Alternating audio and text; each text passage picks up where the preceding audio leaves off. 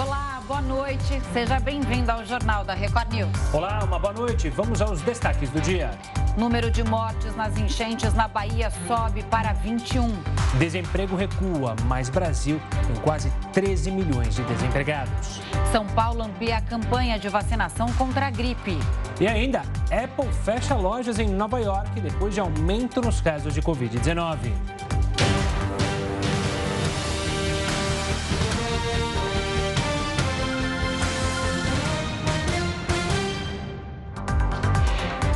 Brasil tem hoje 80% do público-alvo é, com as duas doses da vacina, desculpa, contra o coronavírus.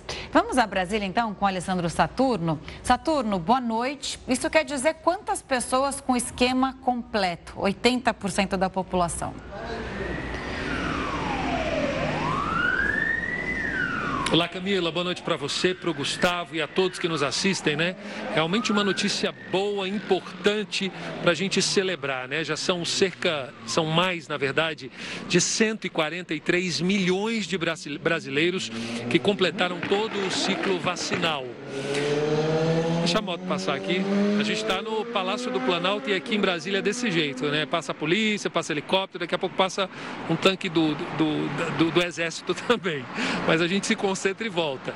Olha só, foram aplicadas desde o começo da campanha 320 milhões de doses de vacina. Mais de 16 milhões de pessoas já tomaram aí a terceira dose. Lembrando que essa dose de reforço, ela só pode ser aplicada quatro meses após a pessoa tomar a segunda dose.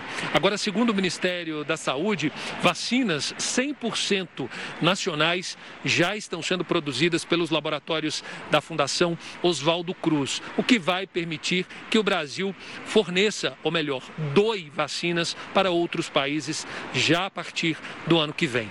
Camila e Gustavo. Boa, Saturno. A gente que é repórter raiz estava dizendo do barulho, né? O Gustavo também sabe disso. É só ligar a câmera que tudo acontece. Tá um silêncio, de repente aconteceu o que, que, que a gente viu hoje com você no link. Obrigada pelas informações, viu, Saturno? Valeu, Saturno. Forte abraço. E olha, o sul da Bahia ainda continua sendo castigado pelos temporais. O governo federal anunciou recursos para cidades afetadas. As fortes chuvas na Bahia ainda estão castigando 136 municípios. Em Nova Canaã, no sul do estado, os vizinhos registraram o momento que uma casa desaba após rachaduras formadas pelos temporais. Os moradores da residência conseguiram escapar e se abrigaram no quintal. Outras casas também correm risco de desabamento. O número de mortos subiu para 21 mais de 77 mil pessoas estão desabrigadas. Os ministros da Saúde, Marcelo Queiroga, do Desenvolvimento Regional, Rogério Marinho, da Cidadania, João Roma, e da Mulher, da Família e Direitos Humanos, Damares Alves, sobrevoaram as regiões afetadas pelas chuvas para definir as medidas que seriam tomadas. Queiroga afirmou em uma coletiva que serão liberados mais de 12 milhões de reais para as áreas afetadas. Hoje mesmo, o Ministério da Saúde editou uma portaria, uma portaria no valor de 12 milhões de reais para a área afetada pela enchente. A Secretaria de Vigilância e Saúde está aqui na região. Nós vamos reforçar a vacina para a cobertura da gripe. Vamos trazer mais, nesse primeiro momento, 100 mil é, unidades dessa vacina. Vacina para a hepatite A. O governo federal abriu um crédito extraordinário de 200 milhões de reais para a reconstrução de rodovias danificadas pela chuva. O valor será distribuído entre cinco estados, incluindo a Bahia. Bom, segundo os meteorologistas, esse corredor de umidade que atinge a Bahia deve ir para a região sudeste do Brasil. As chuvas caminham agora para a região sudeste. O estado que apresenta o maior risco é o de Minas Gerais. Inclusive, já registrou chuvas nesta terça-feira. Números apontam possíveis 300 a 500 milímetros de água para os próximos 15 dias. As regiões de São Paulo e Rio de Janeiro também causam preocupação. O grande volume de chuva esboça calamidade e novas situações de emergência. Ainda nessa edição, a gente vai atualizar mais sobre a situação lá na Bahia. Agora, falando da vacinação contra a gripe, ela foi ampliada para toda a população na cidade de São Paulo. É mais uma tentativa de conter o aumento de casos de gripe na capital. Até ontem, a Secretaria Municipal de Saúde registrou mais de 130 mil casos de pessoas com sintomas de gripe, o que sobrecarregou as unidades de saúde. A vacinação contra a gripe foi ampliada para todas as idades, inclusive para crianças acima de seis meses. Um milhão de doses extras contra a gripe foram enviadas pelo Instituto Butantan à Prefeitura de São Paulo. A vacina está disponível em todas as UBSs. Este ano, 4 milhões e meio de pessoas receberam a vacina contra a gripe na capital a Prefeitura ampliou o atendimento e o número de leitos exclusivos para a gripe. O INSS prorrogou o prazo para segurados realizarem a prova de vida.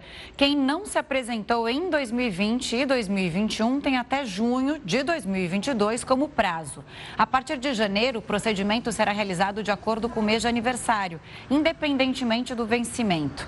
A prova de vida é obrigatória para aposentados, pensionistas e para beneficiários do INSS. Quem não comparecer dentro do prazo estipulado terá o benefício suspenso suspenso a partir de julho. E o Brasil tem 12 milhões e 900 mil brasileiros desempregados. E pior que não é só isso, o rendimento médio das famílias caiu em 11%. Os dados fazem parte da pesquisa nacional por amostra de domicílios contínua. No levantamento anterior, 13 milhões e meio de brasileiros estavam desempregados, mesmo com a queda que levou o Brasil à menor taxa desde fevereiro de 2020. Os números não são bons. Isso porque o rendimento médio do trabalhador caiu pelo quinto trimestre seguido. Para este economista, o cenário pode melhorar em 2022. Sim, se a gente acreditar que agora as pessoas vacinadas vão para o consumo, isso poderá aumentar. Nesse momento de final de ano, a gente teve aí também a contratação das pessoas temporárias, é? que podem, aumentando a economia, automaticamente também serem contratadas. Tribunal de Contas da União determina que Alvarez e Marçal esclareça quanto Sérgio Moro ganhou ao se desligar da empresa. Fique com a gente, o Jornal da Record News volta já já.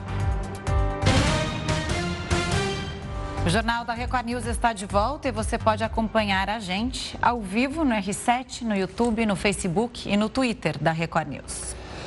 Olha só, o Brasil enfrentou uma forte crise hídrica e ainda enfrenta em 2021. A conta de luz dos brasileiros ficou mais cara. Foi preciso acionar usinas termoelétricas para suprir a demanda. Para saber se o cenário pode se repetir no ano que vem, o Jornal da Record News conversou com Pedro Cortes, professor do Instituto de Energia e Ambiente da Universidade de São Paulo. Professor Pedro Cortes, uma honra conversar com o senhor. 2021 foi uma das maiores crises hídricas da história, se não a maior que impactou diretamente na vida do brasileiro, até levando os custos da energia. Qual é o balanço que o senhor faz esse ano? Foi de fato a maior crise da história? Olha, foi a maior crise desde que se tem registros né, acumulados e certamente o impacto foi o maior verificado até então, tendo em vista que a população é, atingida é uma população muito, muito grande. Pega todo o centro-sul do, do Brasil, que foi afetado por essa crise, né? E grandes reservatórios como Furnas, Emborcação, Serra da Mesa, Ilha Solteira ficaram com nível muito baixo, eh, impactando diretamente na geração de energia elétrica, forçando o uso mais intensivo das usinas termoelétricas, que têm um custo operacional muito maior, e isso fez com que a tarifa é, fosse majorada, fosse elevada, impactando nos custos das empresas, nos custos é, da, dos prestadores de serviço, no orçamento doméstico e colaborando é, para que a inflação voltasse aí aumentar de maneira significativa. Né? Então, foi realmente uma crise que afetou e tem afetado muito uma série de, de estados.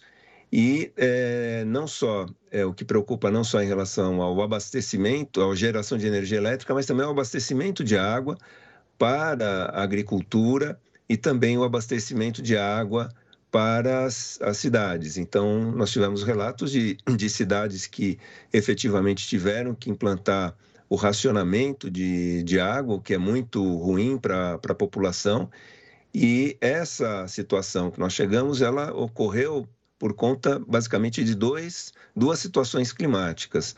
Nós tivemos o fenômeno Laninha, que começou no segundo semestre de 2020, foi até o final do primeiro semestre de 2021. E o Laninha ele provoca uma estiagem é, severa na região sul do, do país e pode afetar São Paulo, que foi o que é, realmente aconteceu. E nós tivemos também uma redução das chuvas que vêm da Amazônia e que abastecem essas chuvas a região central do país e basicamente abastecem os rios formadores da bacia do Paraná, né? afeta a cabeceira dos rios formadores da bacia do Paraná, o que gera né, um, um impacto muito grande na própria bacia, ou seja, a parte central dela já ficou prejudicada pelo Laninha e o, os rios formadores da, da bacia ficaram prejudicados pela falta de chuvas que vem da, da Amazônia. Então, é uma situação inédita no, no Brasil. Essa crise eu considero maior do que a crise enfrentada no início deste século, né, a crise do, do apagão, e nós conseguimos, é, de certa forma, é, não apresentar ainda os mesmos efeitos da crise do, do apagão, porque o sistema elétrico brasileiro ele tem fontes adicionais é, e, tá, e está melhor estruturado hoje do que estava no início do século. E professor, a gente passou pelo pior, agora no período de, do verão, a tendência é que as chuvas voltem, isso pode aliviar um pouco a situação ou ainda a gente vai sofrer muito por causa da crise hídrica? Veja, em termos gerais, respondendo bem objetivamente, essa crise ela permanece pelo menos até a metade de 2022. Por quê? porque o Laninha ele voltou agora, né? Nós temos uma situação de laninha já configurada e já atuante, então essa estiagem ela volta ou a irregularidade das chuvas na região sul ela vai vai voltar. O estado de São Paulo também será afetado por, por isso. E a redução das chuvas que vem da Amazônia não é um fenômeno recente. Isso já vem ocorrendo ao longo aí dos últimos 10, 12 anos, dependendo um pouco do, do reservatório, né? as condições são um pouco diferentes, mas há efetivamente uma redução da quantidade de água que chega em grandes reservatórios de usinas hidrelétricas. Então, essa condição também ela permanece. Nós vamos ter uma, um certo alívio com as chuvas de verão, mas essas chuvas elas serão abaixo da média. O prognóstico já vinha é, que, que, que, havia sido feito, ele vem se concretizando, né? ele vem se confirmando. Quando o Laninha é, terminar, né? ou seja, quando a estiagem provocada por ele terminar, nós teremos aí a entrada já do, do período de estiagem normal, né? É, que começa a partir de final de, de março e se estende até é, final de agosto, início de setembro. Então, todo esse período vai ser de, de chuvas é, reduzidas, que serão insuficientes para que os reservatórios, de maneira geral, eles retomem a sua condição de normalidade. Tribunal de Contas da União determinou que a consultoria Alvarez e Marçal esclareça quanto Sérgio Moro ganhou ao se desligar da empresa. A decisão partiu do ministro Bruno Dantas, que atendeu a um pedido do Ministério Público. Ele também solicitou um levantamento de todos os processos de recuperação judicial que a companhia se envolveu durante a Lava Jato. A intenção é investigar se a empresa foi beneficiada ao atuar nos casos da Odebrecht e de outras organizações investigadas pelo ex-juiz. Estudo feito na África do Sul sugere que a variante Ômicron aumenta a imunidade contra a Delta. O Jornal da Record News volta com essa e outras informações. Continue conosco. Estamos de volta e a pandemia afetou bruscamente o bolso do brasileiro. Os mais atingidos foram os mais pobres, moradores de comunidades. Para falar mais sobre isso, a gente conversa agora com o Preto Zezé, presidente nacional da Central Única das Favelas, a CUFA.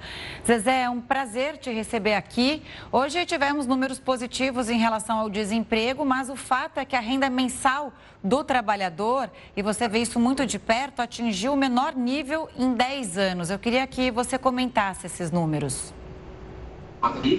Eu penso que a gente está com dificuldade e é de pensar um projeto nacional para o país nesse momento de pandemia, nesse momento de crise econômica, de crise sanitária.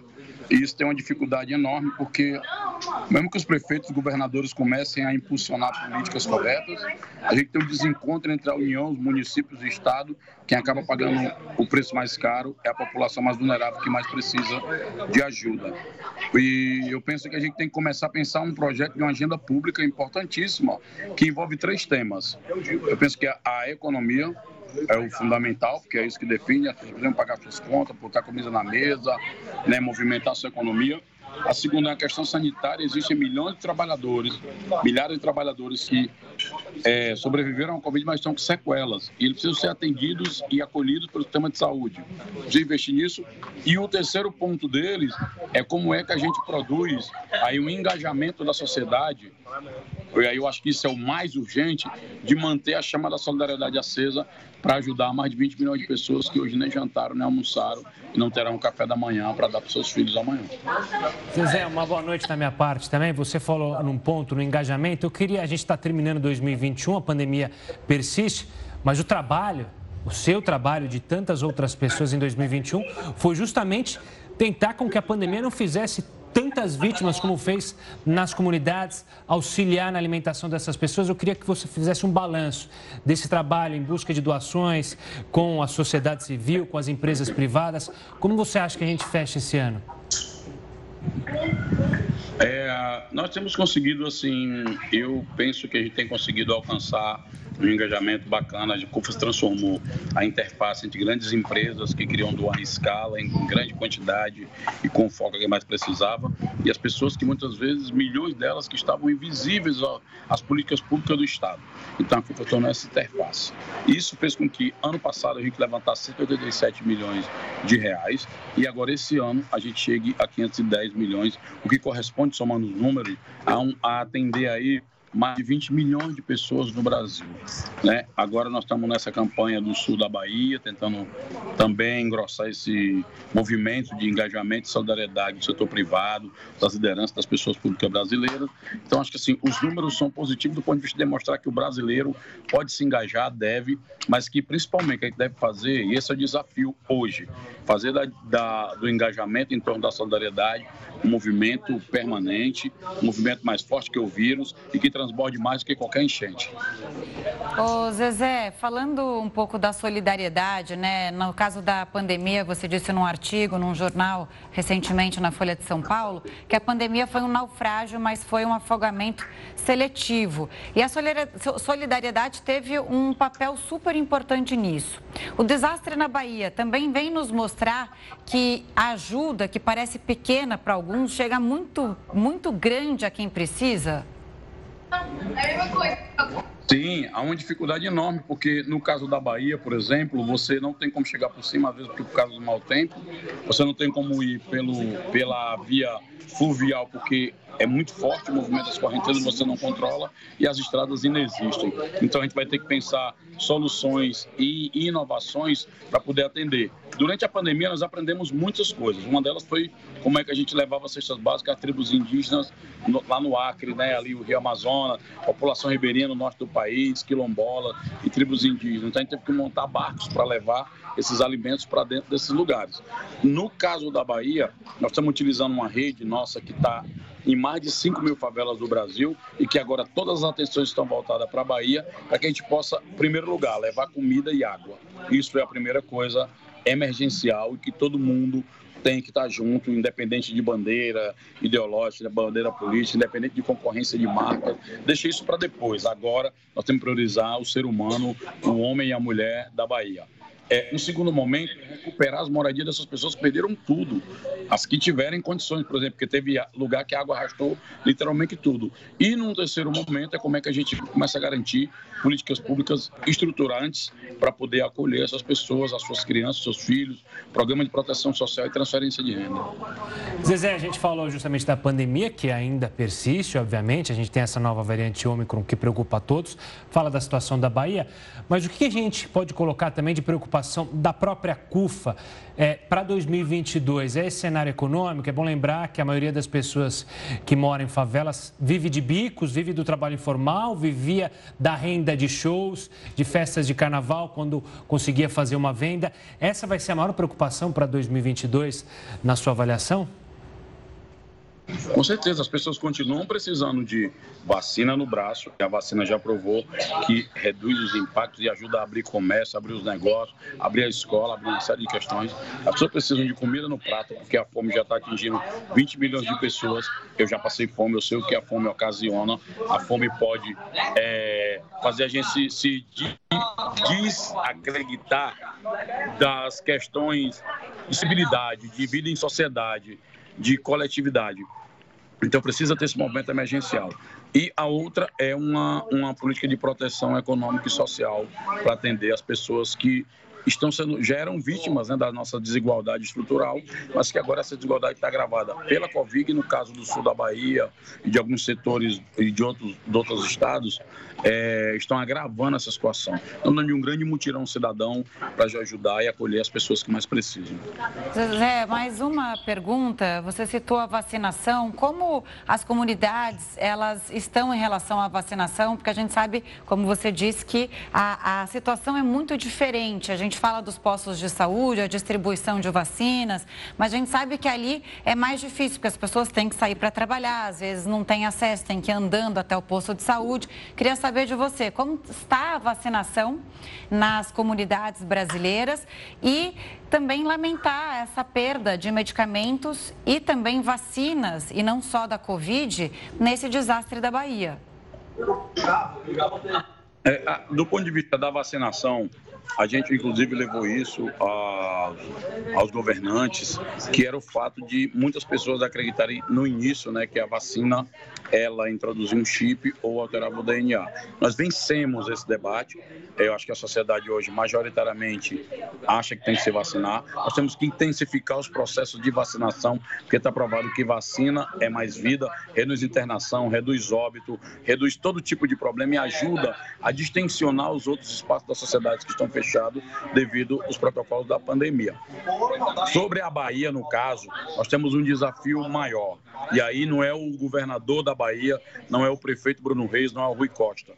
É o país. A gente não pode abandonar o sul da Bahia e a chance que nós temos é agora de produzir um movimento que produz uma agenda pública, um, discutir direito à cidade. Se você vê as pessoas que estão lá, não são pessoas em palácio, não são pessoas em apartamentos luxuosos, são pessoas que estão morando em áreas de trabalhadores, a maioria pessoas negras. Por isso que a gente, inclusive, está articulado com a Frente Nacional Antirracista, que é uma rede que agrega organizações como o Negro, o MNU do Rio de Janeiro, é do Cafro, do Fei Davi e outras instituições que estão dando aqui, que já tem sua trajetória dedicada a dar uma resposta à desigualdade étnico-racial.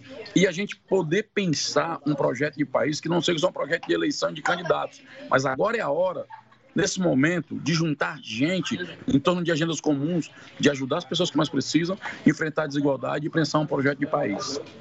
Zezé, obrigado pela participação aqui conosco e toda a sorte para 2022 que a gente vai precisar. Um forte abraço, até uma próxima. E olha, o Tribunal Superior Eleitoral anunciou a compra de 176 mil urnas eletrônicas por mais de um bilhão de reais.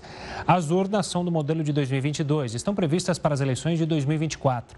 A presidente da comissão do TSE declarou que o valor foi aceito, levando em consideração a falta de insumos eletrônicos e o atual cenário de crise mundial.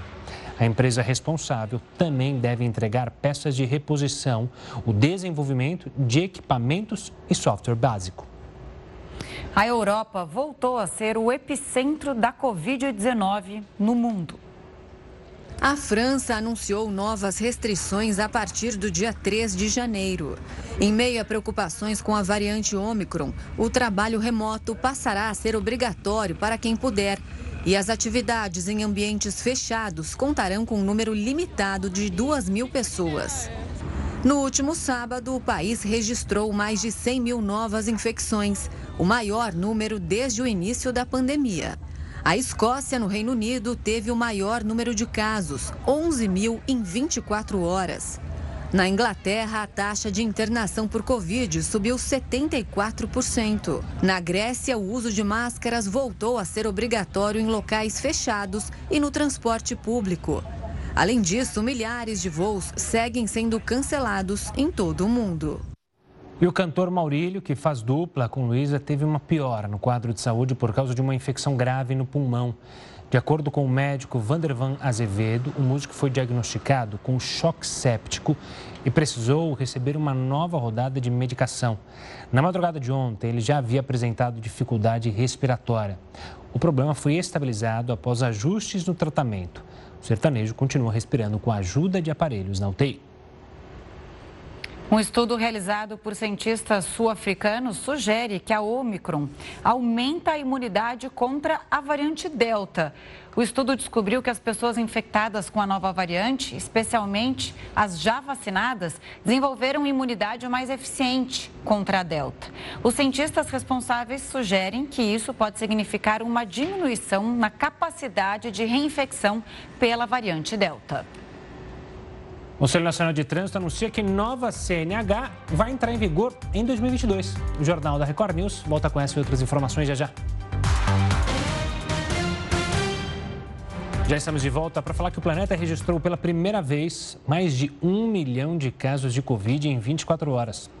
De acordo com o site World in Data da Universidade de Oxford, no dia 27 de dezembro foram registrados 1 milhão e 400 mil casos da doença em todo o mundo. O número é um reflexo do avanço da variante Ômicron, que possui potencial maior de transmissão. Apesar disso, o número de mortes permanece abaixo do registrado em ondas anteriores da Covid-19. A Justiça do Rio de Janeiro vetou o aumento do preço do gás no estado. O reajuste de 50% havia sido recomendado pela Petrobras para o gás de cozinha, industrial e veicular. O repórter Marcos Marinho traz mais informações. Boa noite, Gustavo. Boa noite, Camila. Essa é uma decisão do juiz André Felipe da Costa, do Tribunal de Justiça do Rio de Janeiro. Ele considerou abusiva a proposta de reajuste por se tratar de um serviço essencial para a população. Foi a Assembleia Legislativa do Rio que pediu o cancelamento desse aumento de preços. Então, os preços serão mantidos por decisão da Justiça até que o CAD, o Conselho Administrativo de Defesa Econômica, faça uma análise de um pedido da concessionária de gás do Estado do Rio que alega quebra de contrato justamente por causa desse reajuste. A decisão vale somente para o estado do Rio. Gustavo e Camila. Obrigado, Marcos. E olha, a Organização Mundial da Saúde acredita em um grande número de internações como consequência justamente da variante Ômicron. Detectada pela primeira vez na África do Sul, a cepa ainda causa grandes incertezas para a OMS. Especialistas pedem cautela para os casos confirmados, pois ainda não se conhece o impacto dela em grupos mais vulneráveis ou aqueles que não possuem o quadro de vacinação completo. Apesar disso, os primeiros estudos apontam que a Ômicron pode ser entre 35% e 80% mais suave que a Delta. E olha só, a gigante da tecnologia Apple fechou todas as 12 lojas na cidade de Nova York devido ao aumento dos casos de coronavírus no país. Pontos comerciais importantes da cidade, como a Quinta Avenida, vão perder lojas da empresa de tecnologia. A Apple já havia fechado outras três lojas nos Estados Unidos e Canadá no início do mês. A variante Ômicron tem preocupado as autoridades norte-americanas. Ontem, o principal assessor médico da Casa Branca, Anthony Fauci, admitiu que o governo americano está reconsiderando medidas sanitárias.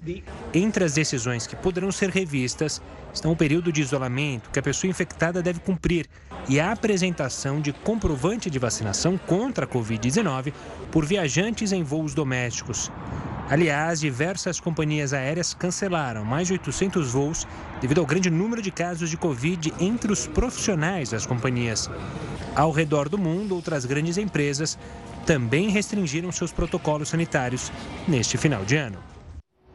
E a nova CNH vai entrar em vigor a partir do ano que vem. O CONTRAN, Conselho Nacional de Trânsito, publicou uma resolução com um novo modelo da Carteira Nacional de Habilitação. O novo documento entra em vigor a partir de 1 de junho de 2022. Não haverá necessidade de troca imediata para pessoas que já possuem habilitação. A nova CNH será emitida para quem tirar ou renovar o documento a partir da data prevista para a mudança. Clubes do Brasil e de Portugal anunciam demissões de técnicos. Não saia daí, porque o Jornal da Record News volta em um minutinho. Jornal da Record News de volta para falar que aqui na região metropolitana de São Paulo também a chuva forte que fez com que a Defesa Civil emitisse alerta de alagamento e interditasse ruas em Santo André, na ABC Paulista. Os motoristas ficaram presos depois que o rio transbordou e os carros ficaram submersos. A escadaria de uma estação de trem se transformou numa verdadeira cachoeira e a companhia responsável teve que interromper a circulação entre algumas estações. Os ônibus não conseguiram transitar e diversas linhas ficaram paradas. Os temporais provocaram inundações também na região norte de Minas Gerais. Em Salinas, um rio transbordou. Centenas de pessoas ficaram ilhadas. O fornecimento de água e energia foram interrompidos. É, em Porteirinha, as ruas foram tomadas pela água. A BR-122 ficou intransitável para carros pequenos. Já em Rubelita, a água barrenta invadiu muitas casas que chegaram a ficar submersas. E a mesma situação se repetiu em Montezuma. E agora a gente volta a falar com o professor Pedro Cortes sobre a crise hídrica que atingiu o Brasil em 2021. Para ele, os efeitos do déficit de chuvas vão continuar no ano que vem e vão pesar no bolso dos consumidores. Professor, lidando com esse cenário que a gente tem pela frente, quais são as atitudes, pelo menos a curto prazo, primeiramente, que a gente pode fazer para tentar aliviar essa situação? Basicamente, para nós que estamos na ponta da, da linha, né, que somos consumidores, nós temos que economizar água e energia elétrica. Inclusive energia elétrica, porque o custo está muito alto. A bandeira tarifária de escassez hídrica, segundo a Agência Nacional de Energia Elétrica, ela deve permanecer até abril e é uma bandeira com custo muito, muito elevado. Então, devemos economizar energia elétrica e economizar água, né, é, privilegiando o uso da água para atividades essenciais, evitando desperdício de água, evitando o uso desnecessário de água, porque é, ela pode efetivamente faltar, como já tem acontecido, infelizmente, em alguns municípios. Do lado do governo, tem algo que ele possa fazer a curto prazo ou só a médio e longo prazo? O que seriam essas medidas? O governo ele tem buscado contratar mais energia de usinas termoelétricas. Muitas dessas usinas não é, é estavam sob contrato do governo, então ele teve que negociar é, usina a usina. O governo está importando energia elétrica do Uruguai e da, da Argentina Inclusive, um fato interessante porque ah, o, essa exportação de energia do Uruguai para o Brasil tem sido utilizado pelo governo uruguaio para subsidiar o preço da gasolina, né? Porque tanto a empresa de energia elétrica quanto a empresa que, que distribui a gasolina são empresas estatais, então ele tem usado essa tarifa como uma forma de compensação. Então, o governo brasileiro ele tem importado mais energia dos, dos vizinhos, tem contratado mais energia termoelétrica, né? De, inclusive de usinas que não estavam sob contrato.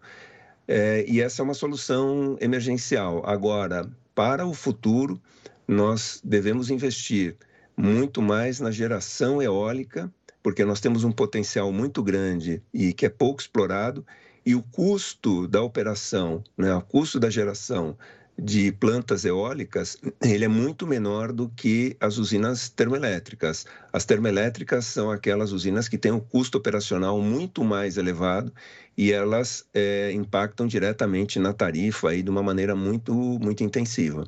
Professor Pedro Cortes, obrigado pela participação aqui conosco, analisando o que foi o ano de 2021 e também fazendo prognósticos para 2022. Um forte abraço e até uma próxima. Eu que agradeço, um feliz 2022 para todos. Com o início de um, ano, de um ano novo, surge também uma despesa a mais para quem tem filhos na escola. A compra de materiais escolares, sempre um drama, né? Porque é tudo caro e se prepara, viu? Porque, de acordo com a Associação Brasileira de Fabricantes e Importadores de Artigos Escolares, os produtos podem ficar até 30% mais caros em 2022. O aumento no valor dos itens vai acompanhar a inflação e a alta do dólar. Isso porque as indústrias de importação são muito afetadas pela elevação dos preços de fretes internacionais. Vamos falar agora das movimentações do mundo do futebol. Esta terça-feira foi marcado pela dança das cadeiras dos treinadores no Brasil e também em Portugal. Fim da linha para Jorge Jesus. O Benfica anunciou hoje a demissão do treinador, que tinha contrato até maio de 2022. O português não resistiu aos maus resultados.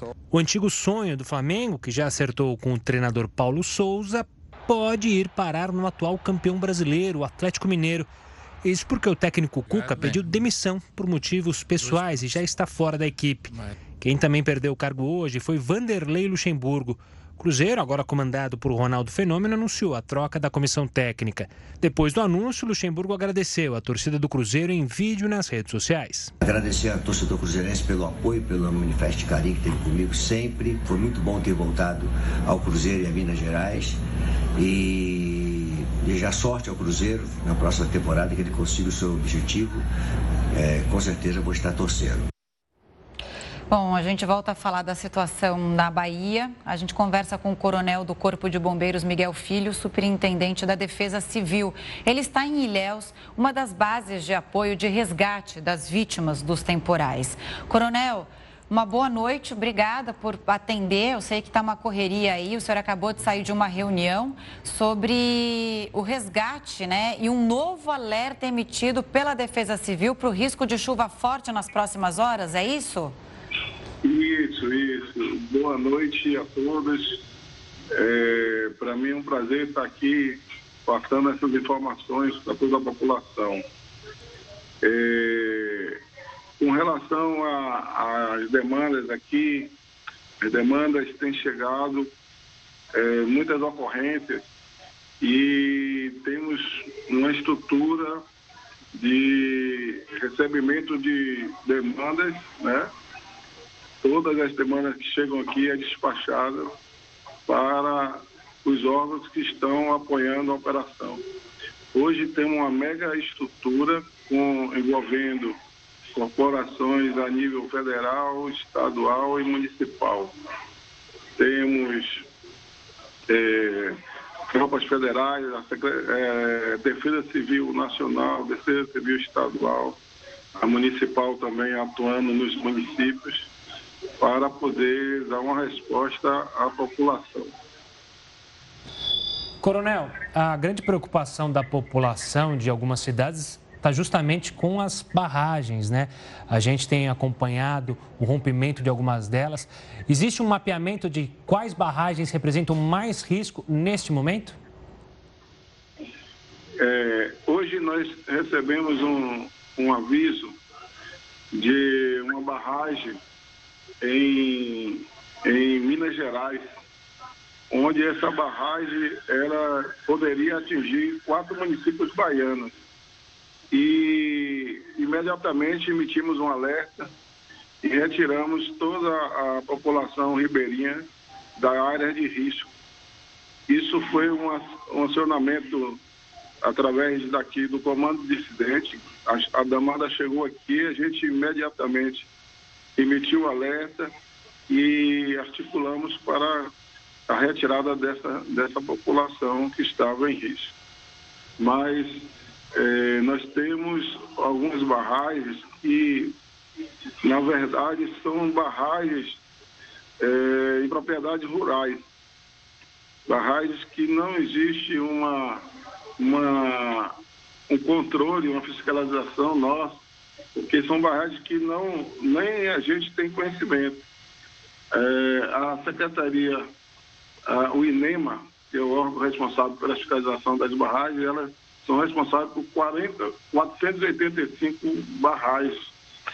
O, a ANA, a Agência Nacional das Águas, é responsável por 182 barragens. A, a ANP, Agência Nacional de Mineração, por 81 barragens e 30 pela ANEL. E é, todas elas são fiscalizadas, então, a gente tem procurado é, informações dos, dos órgãos e os órgãos têm procurado nos transmitir todas as informações e avisos são dados com bastante antecedência quando há necessidade de acionamento de um alerta. Coronel, nós conversamos é, com o Coronel Miguel Filho, que é superintendente da Defesa Civil da Bahia, por telefone. Coronel, queria que o senhor falasse também qual é o principal obstáculo no trabalho dos bombeiros neste momento e qual é a ação e o que, que vai acontecer nas próximas horas. Vocês já conseguiram retirar algumas pessoas da área de risco, agora é tem, tem uma resistência por parte de alguns moradores que querem voltar para casa, já que em algumas localidades a água já baixou? É, com certeza nós planejamos as ações todas as noites, né? Nós reunimos, é, estabelecemos prioridades e no dia seguinte todas as demandas são cumpridas. E as demandas que são do bombeiro vai para o bombeiro, que vai para os outros órgãos também, né? Que a gente tem toda é, a estrutura do Estado aqui trabalhando a nível de Coelba, Embasa, é, todos os órgãos, Secretaria de Saúde, é, todos os órgãos estão aqui envolvidos nessa, nessa operação. Mas é, eu, eu vejo que a gente é, a busca é incessante. Todos os dias nós trabalhamos para atender todas as demandas. Mas a cada dia chega demandas novas. É, pessoas que estão em área de risco e precisam ser retiradas. A gente, às vezes, não temos, a nossa dificuldade, às vezes, é o acesso, acesso por terra.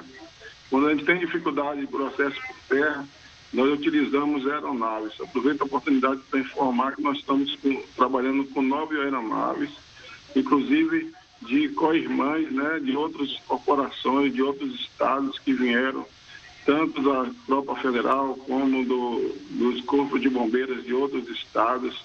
Veio toda um, um, uma equipe que, somada à nossa aqui, só fortalece o sistema chamado Defesa Civil. E a nossa dificuldade é essa, de acesso.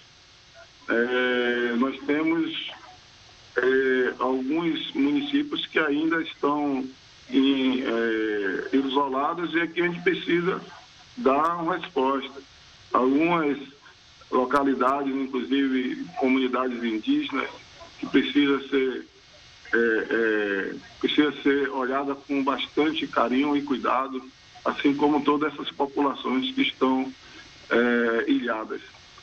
É, vejo também que é, a gente tem trabalhado incessantemente para é, numa, numa da, é, o, o, bombeiro, ele naquele momento ali, ele acaba sendo um psicólogo. Então eu aproveito para enaltecer é, os bombeiros, a ação deles, porque eles às vezes tem que ter um poder de convencimento para retirar essas pessoas de área de risco.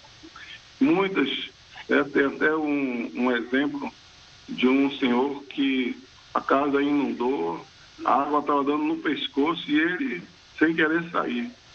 Aí foi o bombeiro que conseguiu convencer ele a sair.